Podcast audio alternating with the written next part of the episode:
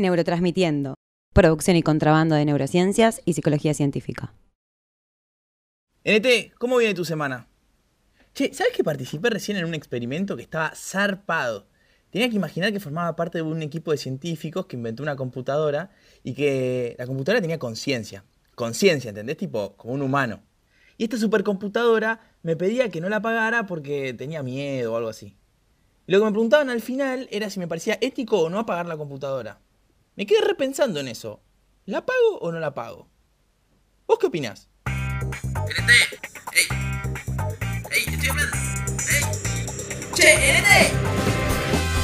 Bienvenidos al podcast de Neurotransmitiendo, un espacio que creamos para hablar de cosas piolas de psicología y neurociencias. La idea es que aprendas algo nuevo en el bondi, en tu casa o mientras tenés muteada la clase virtual. Che.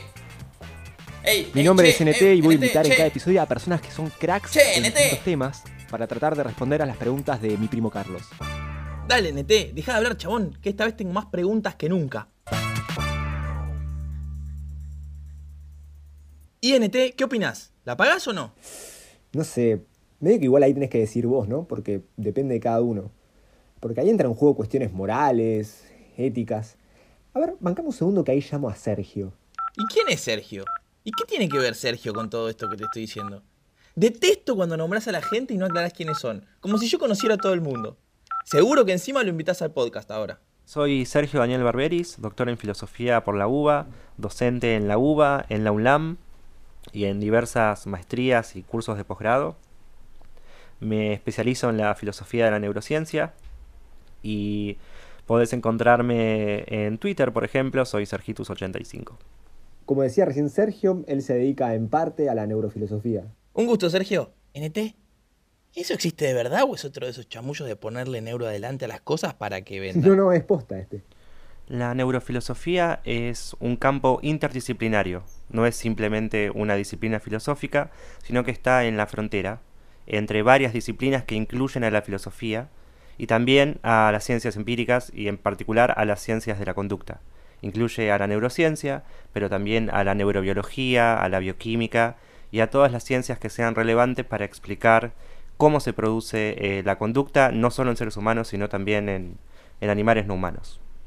Eh, ¿Cuándo comenzaron los filósofos a salir de la academia, y, o al menos del departamento de filosofía, y empezar a chusmear qué es lo que pasaba en otros departamentos? Posiblemente a mediados de los años 80. La primera fue Patricia Chartland en Estados Unidos y tardó bastante en, digamos, en iniciarse como movimiento filosófico. Durante unos buenos 10 años se trataba solo del matrimonio Chartland, eh, Paul y Patricia. Eh, pero posiblemente a partir del cambio de milenio, a partir del año 2000, se convirtió en uno de los campos más fructíferos de investigación en filosofía eh, y en filosofía de la ciencia en particular. A mí particularmente la filosofía de la ciencia me parece una locura. Incluso pensé en dedicarme a eso. ¿Qué temas estudia la neurofilosofía? La epistemología o filosofía de las neurociencias es una subdisciplina de la filosofía de las ciencias. Así que para responder la pregunta, primero hay que especificar qué es la filosofía de la ciencia. Y la filosofía de la ciencia es una reflexión filosófica de segundo orden sobre un objeto de primer orden que son las propias teorías científicas. Esto es, los filósofos no miran eh, al mundo directamente, sino que miran a los científicos que están tratando de explicar el mundo. Eh, en ese sentido se la puede considerar una metaciencia. Eh, cuando surge la filosofía de la ciencia a comienzos del siglo XX, estaba centrada en los problemas que planteaba el desarrollo de las teorías físicas y biológicas, en general, pr- principalmente de la biología evolutiva. Pero con el desarrollo de las neurociencias, varios filósofos de la ciencia eh, y filósofas de la ciencia comienzan a interesarse por los problemas epistemológicos que plantea esta nueva disciplina, que son distintos de los que plantean por un lado las ciencias físicas y por otro lado las ciencias de, la vida o las ciencias evolutivas. Em, entonces, el, el principal problema para mí de del que se ocupan los filósofos y filósofas de la neurociencia es, en primer lugar, qué son las neurociencias como campo de estudio, qué es lo que las distingue. En segundo lugar, cómo explican las neurociencias. ¿Qué quiere decir que un neurocientífico o neurocientífica te puede dar una explicación acerca de tu conducta, ya sea eh, de tu conducta cotidiana o ya sea delante de un jurado en un juicio? Y en tercer lugar, ¿cuál es la relación que hay entre las eh, teorizaciones o los modelos neurocientíficos y la evidencia propiamente dicha? ¿Están bien confirmadas? ¿Cómo se confirmaría una teoría neurocientífica? Esos son los tres grandes problemas, me parece, que son el núcleo, digamos, central de la filosofía de la neurociencia. Pero también, obviamente, hay muchísimos filósofos y filósofas interesados en la relación entre las neurociencias y la sociedad. Cómo las neurociencias influyen en la cultura y en la organización de las relaciones sociales afuera de la universidad, afuera del laboratorio. Eh, ese es un campo cada vez más importante, te diría. Em, y cubre diversos temas. Posiblemente eh, puede definirse sus temas de la siguiente manera. Se trata de ver cómo la información, la evidencia científica eh, puede influir en la resolución o al menos en el planteo mucho más claro de los problemas filosóficos tales como cuál es la relación entre la mente y el cuerpo, cuál es la naturaleza de la mente, cuál es la naturaleza del cerebro, cómo explicamos la conducta intencional, la conducta dirigida a fines. Es muy loco porque yo veo estas preguntas como las preguntas de la psicología, de la vida, de todo. Y sí, Carlos, no me digas que a vos no te vuela la cabeza la pregunta, por ejemplo, de la relación mente-cuerpo. Me suena que lo escuché en la facu, pero no me acuerdo bien. Bueno, parafraseando algo que leí de Sergio alguna vez, el problema mente-cuerpo es un problema que es clásico en la filosofía. No solo en la filosofía de la ciencia o en la filosofía de la neurociencia, en la filosofía con mayúsculas. La primera formulación pertenece a Descartes. Descartes hace una pregunta que era bastante sencilla. No parece difícil explicar cómo una piedra que golpea a otra es capaz de moverla. Claramente, tiene que haber algo en el contacto que hace que la segunda piedra se mueva al entrar en contacto con la primera. Pero cuando mi deseo de mover el brazo mueve efectivamente el brazo, parece ser que se trata de un contacto entre dos sustancias que son muy distintas. Por un lado, la sustancia de mi pensamiento, eso que le dicen mi yo pensante, y por otro lado, un cuerpo físico, mi brazo. Entonces, si hay una relación entre mi mente y mi cuerpo, no parece ser la misma relación que hay entre dos objetos físicos que existen. ¿Cómo es posible esto? ¿Cómo es posible que mis deseos y mis creencias muevan objetos físicos? Ese es el planteo original del problema. Y para Descartes la solución es plantear que había dos sustancias distintas, la sustancia mental y la sustancia física. Y esa solución la llamó dualismo hasta bien entrado el siglo XX hay todavía una, eh, una supervivencia del dualismo, sobre todo en la filosofía francesa. Pero en los 50, en la filosofía norteamericana, de una ragambre más pragmatista, surge la llamada teoría de la identidad. La, la, teoría de la identidad sostiene que nuestros estados mentales en realidad no son distintos de los estados físicos, sino que son idénticos a ellos. Que la relación entre nuestros estados mentales y los estados de nuestro cerebro que los producen eh, no es una relación causal, sino una relación de identidad, como la relación que hay entre agua y H2O o entre relámpago y descarga eléctrica. Es una teoría muy linda porque simplifica nuestra ontología, el mundo solo tiene objetos físicos. Y lo que llamamos eh, entidades mentales son idénticas a objetos físicos y si tienen algún poder causal, lo, lo tienen justamente por esa identidad. Esa teoría así de simple y maravillosa fue muy rápidamente desbancada, al menos en filosofía, eh, por un problema eh, que todavía sobrevive entre nosotros, que es un problema metafísico, que es el llamado problema de la realizabilidad múltiple, que fue formulado por Putnam en el 60, eh, al poco tiempo de haberse formulado la teoría de la identidad. El problema de la realizabilidad múltiple es muy sencillo. Si vos identificás un estado, por ejemplo, de dolor un estado mental de dolor con un estado físico en tu cerebro, la estimulación de las fibras C, digamos. Eh, entonces eso implica que ningún ser vivo o, artificial puede sentir dolor si no tiene un cerebro como el nuestro. Pero podemos imaginar que existen seres con cerebros muy distintos a los nuestros, incluso con cerebros no construidos biológicamente, sino con cerebros eh, artificiales, que de todas maneras pueden tener estados mentales como los nuestros, que pueden sentir dolor.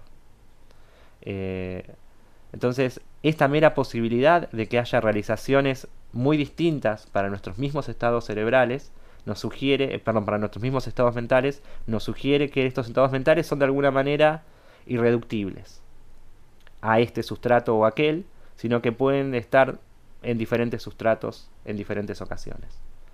Flotan por sobre los diferentes sustratos que los realizan en cada caso. Esta es la tesis de la realizabilidad múltiple de los estados mentales, que va de la mano con el desarrollo de la inteligencia artificial, con la idea de que podemos construir mentes no biológicas, mentes con un sustrato físico muy distinto al sustrato físico que la madre naturaleza nos dio. Em, esta fue la tesis dominante hasta el año 2000. En el año 2000, buena parte de la comunidad filosófica sostuvo que, que esta tesis nadie la entendía del todo, que nunca dejó de ser una metáfora y que si te fijas en el desarrollo de la neurociencia contemporánea, se puede volver a una teoría de la identidad en la cual los estados mentales se identifiquen con estados cerebrales. Y ese es posiblemente el estado actual del debate, una lucha entre una gran mayoría de los filósofos y filósofas de la neurociencia que están volviendo a una teoría de la identidad y una minoría de defensores de la tesis de la realizabilidad múltiple y también, por lo tanto, del funcionalismo, que es la base de la psicología cognitiva, la idea de que puedes estudiar la mente con independencia de su sustrato. ¿Y cómo se estudia eso? ¿Se puede estudiar la conciencia? ¿Dónde estabas cuando vino Enzo a hablar de conciencia? Está bien que pasó una pandemia en el medio, pero... Bueno, el punto es que sí, la conciencia se puede estudiar, incluso se estudió antes y después de las neurociencias. Antes del desarrollo de las neurociencias, se estudiaba principalmente mediante el método de la introspección, en filosofía, al menos. En, en filosofía, la corriente de estudio de la conciencia más conocida y desarrollada durante comienzos del siglo XX es la fenomenología. Y la fenomenología está basada en una inspección de las ideas tal como se presentan en nuestro curso de la conciencia. Esto es, en la introspección. Em, no, no, consideraba al sujeto como un sujeto puramente empírico, y en ese sentido los métodos de investigación de las ciencias empíricas no eran adecuados para entender la conciencia y sus contenidos. De hecho, más allá de la filosofía, el mismo, la misma idea de conciencia fue anatema durante buena parte del desarrollo de la neurociencia del siglo XX.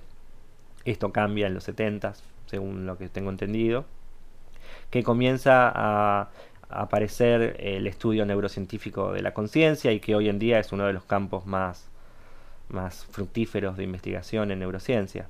Eh, después del desarrollo de las neurociencias y en particular de la neurociencia cognitiva y molecular, eh, la conciencia se puede estudiar de una manera eh, no ya basada en introspección, sino basado en métodos objetivos o de tercera persona que podemos llamar, lo que Daniel Dennett, el filósofo, llama heterofenomenología, que es algo muy interesante, porque si bien tenés en cuenta los reportes de primera persona de los sujetos que participan de los experimentos, esto es, no desestimás lo que la gente cree estar percibiendo, de todas maneras eso siempre es contrastado con información objetiva dispuesta en los, eh, en los protocolos experimentales. Eh, en el caso de la neurociencia cognitiva de la conciencia, eh, tenés muchos paradigmas en los cuales tenés sujetos reportando experiencia consciente o no consciente y vos tenés control sobre los estímulos que se le presentan en determinado momento y podés ver cuáles son los correlatos neuronales de eh, estos reportes de una manera controlada. Eh, pero no alcanza con solo eso, esa es la parte experimental si se quiere. La parte teórica en general viene acompañada de modelación computacional. ¿no? Hay muchos modelos computacionales eh, uno de ellos es el, modelo de Dehaene, el modelo del espacio de trabajo global neuronal, pero no es el único. También hay intentos de desarrollar teorías euclidias o axiomáticas de la conciencia. El más conocido es el de Tononi, ¿no? con la teoría informacional. Eh, todos ellos son muy interesantes, están ahora en competencia. Eh, y hay una cierta tendencia de muchos neurocientíficos a tratar de encontrar experimentos cruciales entre esas diversas teorías, pero bueno, esto es una protociencia todavía en el sentido de que no tenemos un paradigma dominante. Igual para NT, porque nos estamos desviando mucho. ¿Qué hago con la máquina? ¿La apago o no la apago? ¿Es ético apagarla? Bueno, si estás hablando de ética y conciencia, hay toda una rama de la neurociencia que se dedica a eso. No me puedo imaginar cómo se llama. La neuroética. Era obvio. La neuroética, al es una parte de la neurofilosofía, aquella que trata de ver cómo los estudios acerca del cerebro y la conducta en humanos y animales no humanos pueden ayudarnos a entender mejor y quizás resolver ciertos problemas que se plantean en el dominio de la ética. Para mí el caso más claro es el problema de el fundamento de nuestras valoraciones. Cuando valoramos algo como bueno o malo, nos basamos en un cálculo racional de lo que es más conveniente o para nosotros o nos basamos simplemente en un impulso emocional que nos mueva a considerar algo como bueno o malo. ¿Están las, las valoraciones morales fundadas en las emociones? Ese tipo de preguntas son preguntas que interesan a la filosofía ética desde al menos el siglo XVIII o el siglo XVII. Están, por ejemplo, en la obra de Hume, en la obra de, de todos los eh, utilitaristas ingleses. Y la neurociencia tiene algo para decir al respecto porque podés ver mediante diferentes paradigmas en neurociencia cognitiva, por ejemplo, y en neurobiología, cómo hay ciertas emociones fundamentales que están vinculadas con nuestros juicios morales. Entonces, me parece que es clara la contribución de la neurociencia al, a, la, a, la, neuroética, eso seguro. Eh, esto tiene consecuencias para nuestra manera de concebirnos a nosotros mismos, por supuesto. La idea de que nosotros eh, podemos evaluar, por ejemplo, en un juicio por jurados, a otra persona imparcialmente, solo considerando sus argumentos y sin tener en cuenta nuestras emociones, es una idea que ya no se puede sostener. Eh, tenemos que modificar nuestra idea de imparcialidad, por supuesto. Pero eso no quiere decir que no se pueda seguir pensando eh, el juicio moral. Obviamente simplemente tenemos que hacerlo de una manera más sofisticada y empíricamente informada. Al escuchar cómo la neurociencia aporta a la ética, Siento que al menos una parte del futuro de la ética podría estar en la neurociencia. Pero, NT, ¿por qué decís neurociencia en singular? ¿Dónde estabas cuando hablamos en capítulos anteriores de neurociencias en plural? Porque supuestamente había muchas ciencias que participaban. Es una buena pregunta, es una pregunta filosófica. La, la razón por la cual hablamos de neurociencia en singular es, es que el objeto de estudio es único. Entonces se puede decir que todas las neurociencias se ocupan del mismo objeto de estudio que es el sistema nervioso. Eh, em, pero también es cierto que diversas disciplinas o subdisciplinas dentro de la neurociencia se ocupan de ese mismo objeto de estudio siguiendo diferentes marcos conceptuales, diferentes paradigmas experimentales y diferentes concepciones metafísicas en general acerca de metafísicas en el sentido de eh, si se quiere supuestos muy profundos acerca de lo que la mente es, lo que el cerebro es y cómo se relacionan. Así que en ese sentido se pueden distinguir diferentes neurociencias y no hay ningún daño en hacerlo. A mí me gusta conservar la idea de que se trata de una ciencia única. Eh, el presupuesto detrás de eso es que eventualmente vamos a encontrar la explicación de qué es y cómo funciona el sistema nervioso como un todo. Ese es el ideal de unidad de la filosofía clásica que me niego a abandonar, pero sí, está ahí. Entonces, si tenemos un debate de neurociencia versus neurociencias, podríamos pensar que pasa lo mismo con la ciencia en general. ¿Hay una única ciencia o son muchas? La mayoría de los filósofos y filósofas contemporáneos estaría de acuerdo en que sí existen diversos tipos de ciencias. En lo que empiezan a diferenciarse, a distinguirse, a pelearse es en cuáles son esos tipos generales de ciencias. Creo que la clasificación más común es entre ciencias naturales y ciencias sociales.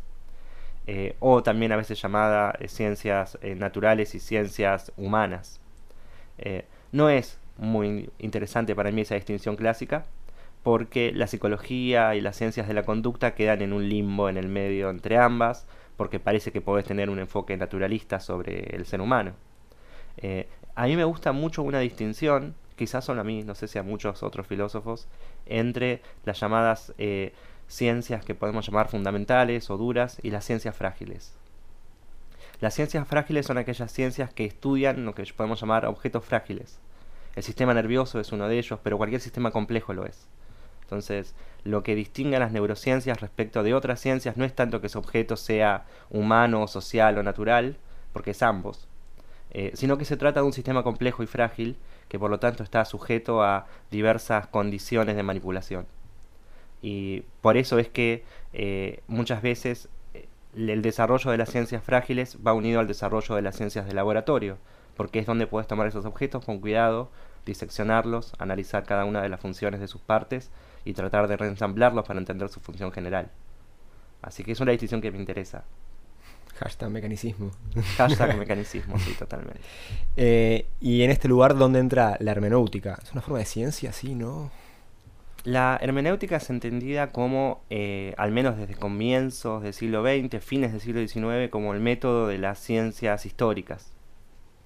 Eh, en las ciencias históricas se considera que parte de la evidencia o el material con el cual trabajás para construir el relato histórico, tus fuentes, son textos, y por lo tanto es esperable que los métodos que tradicionalmente se desarrollaron para entender los textos sean útiles para entender los documentos históricos.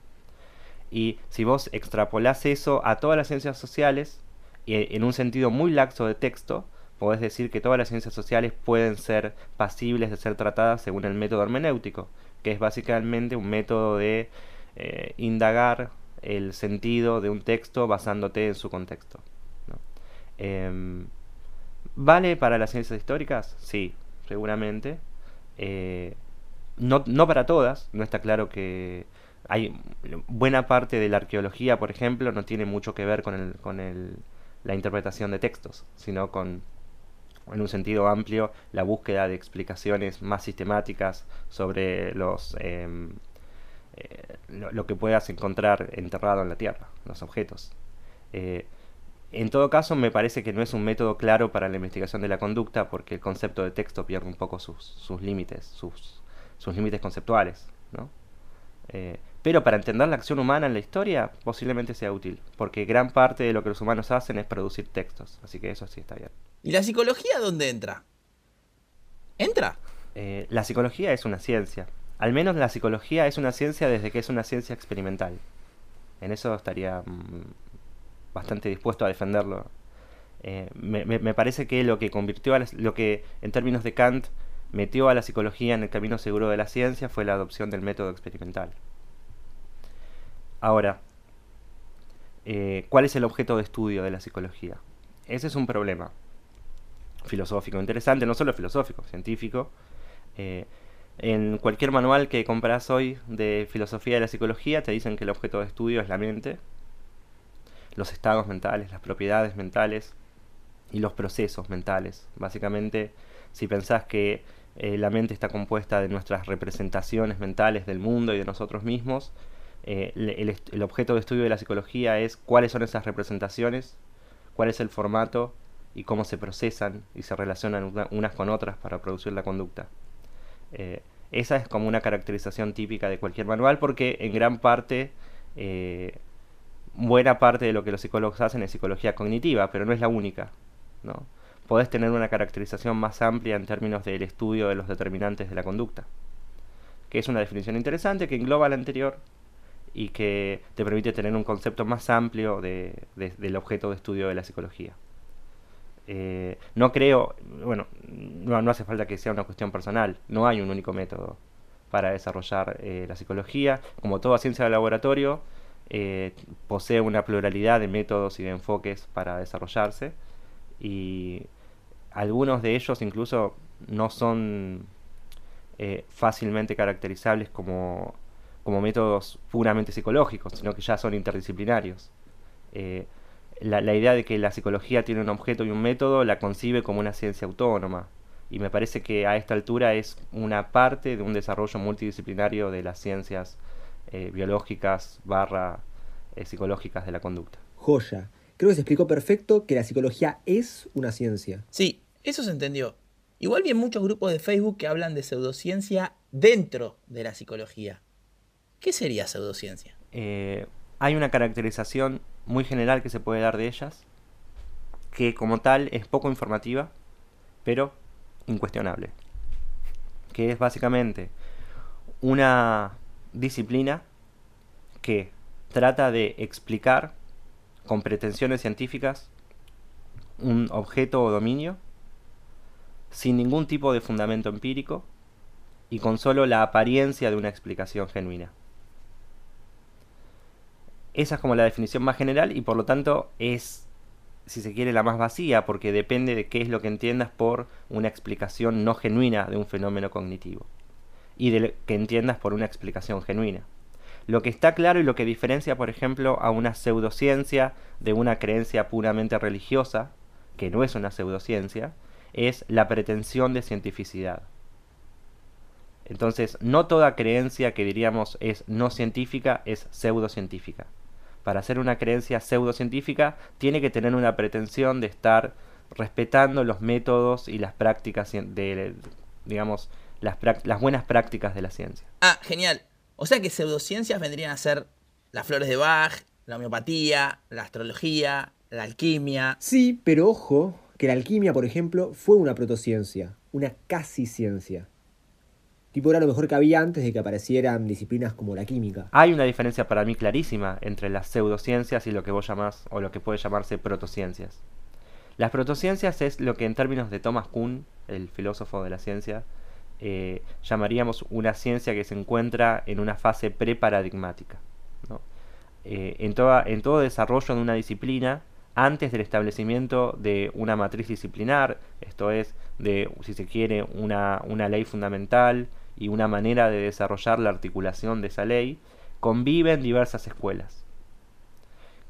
Todas ellas con cierta pretensión de constituir la base necesaria para el desarrollo de la ciencia, pero a la vez con profundas limitaciones que las otras escuelas marcan y que por lo tanto la lucha entre ellas es genuina. Eh, obviamente que, una disciplina se encuentre en una fase preparadigmática no la vuelve una pseudociencia, eh, sino que simplemente eh, la vuelve una disciplina incipiente a la cual hay que darle su espacio y su tiempo para quizás alcanzar su desarrollo si es que el desarrollo sigue las pautas de, del desarrollo de las ciencias físicas, que es en la que se basa Kuhn para pensar la estructura de la ciencia. Em, respecto de cómo distinguir ahora entre pseudociencias y ciencias propiamente dichas, eh, a mí el criterio cuniano siempre me pareció muy interesante. Eh, para contrastarlo quizás con el criterio que uno siempre ve en la escuela, en el, no sé, en el CBC, que es el de Popper, ¿no?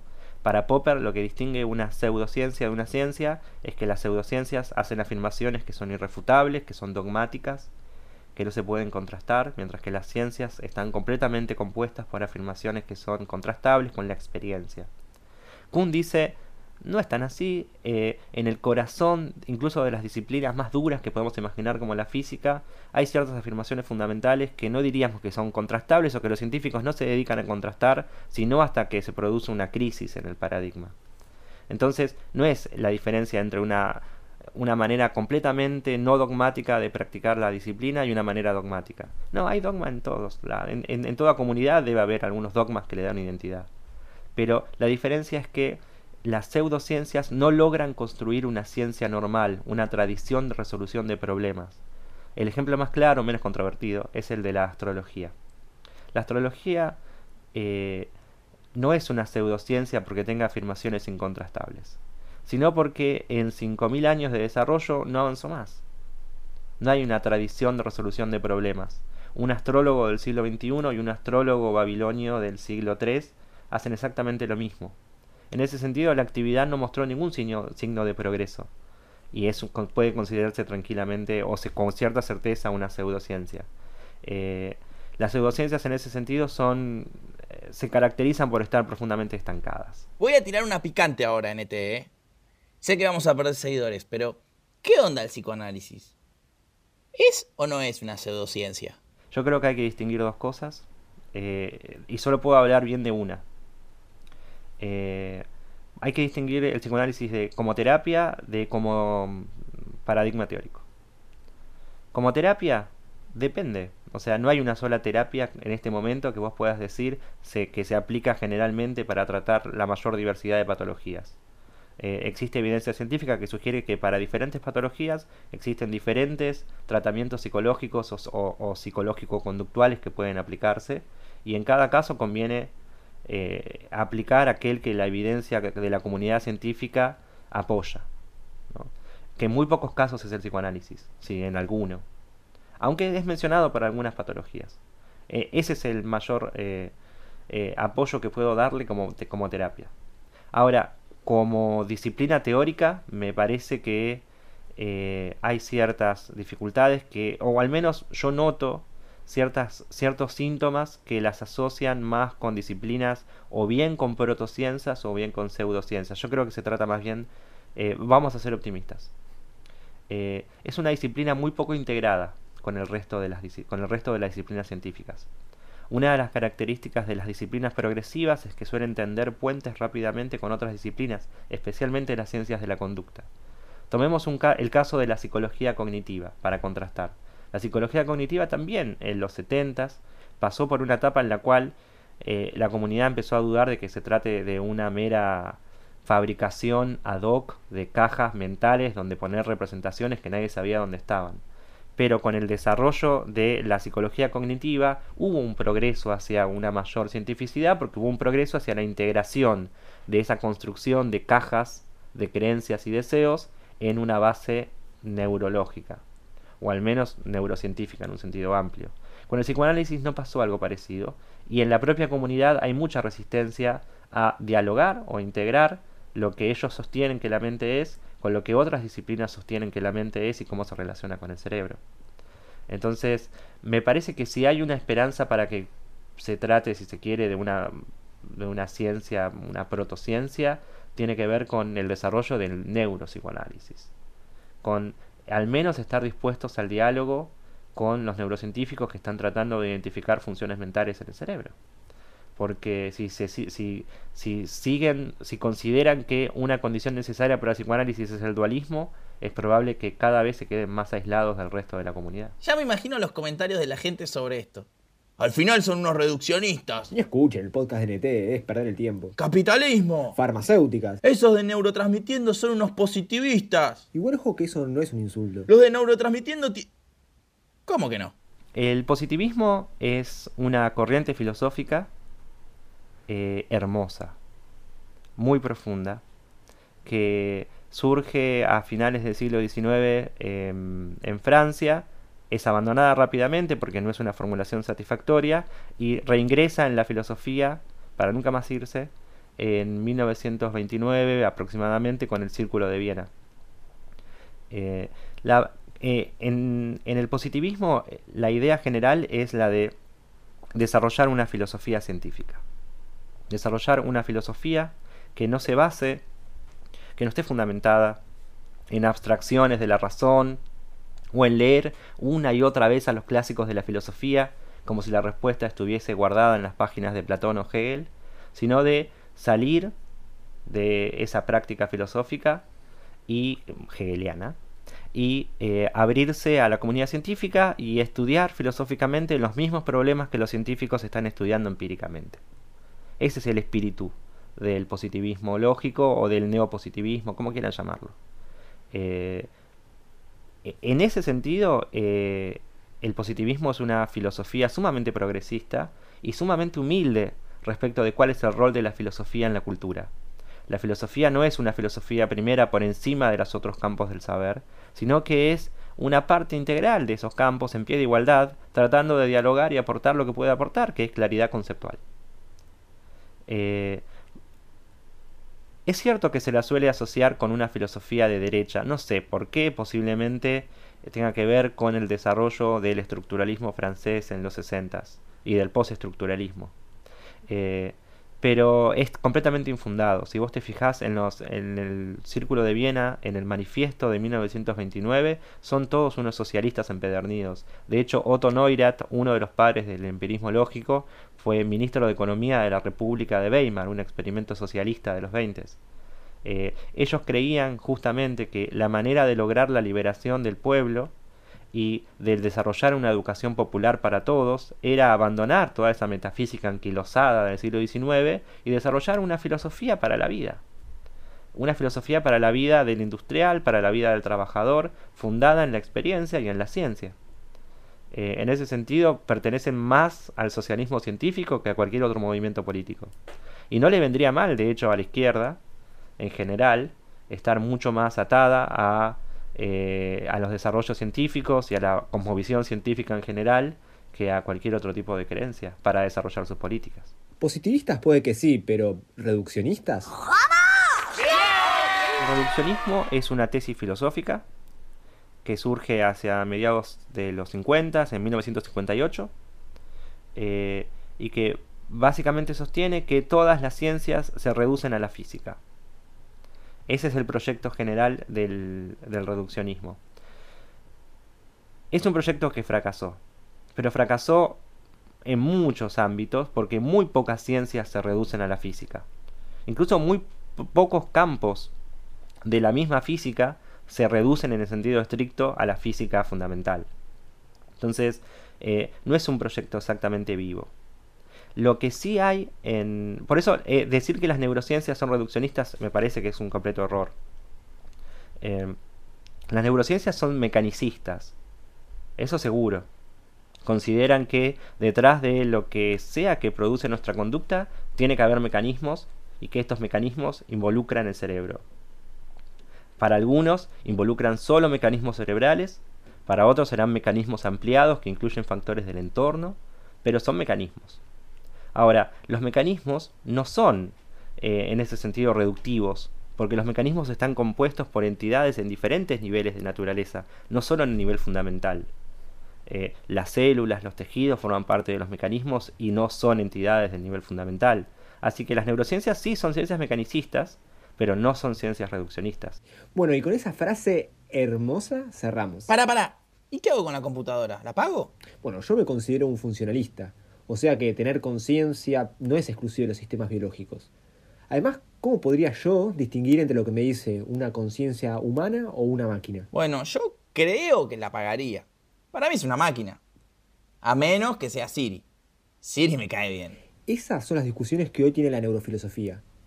En el capítulo de hoy aprendimos que está buenísimo pensar este tipo de cosas, como apagar computadoras si esta computadora te está rogando que no la apagues.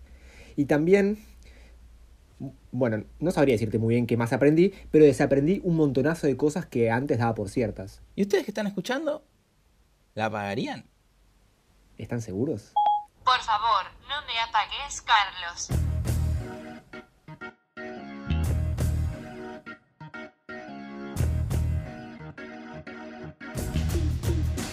Producido por Tomás D'Amelio como NT y Federico Gómez Bach como Carlos.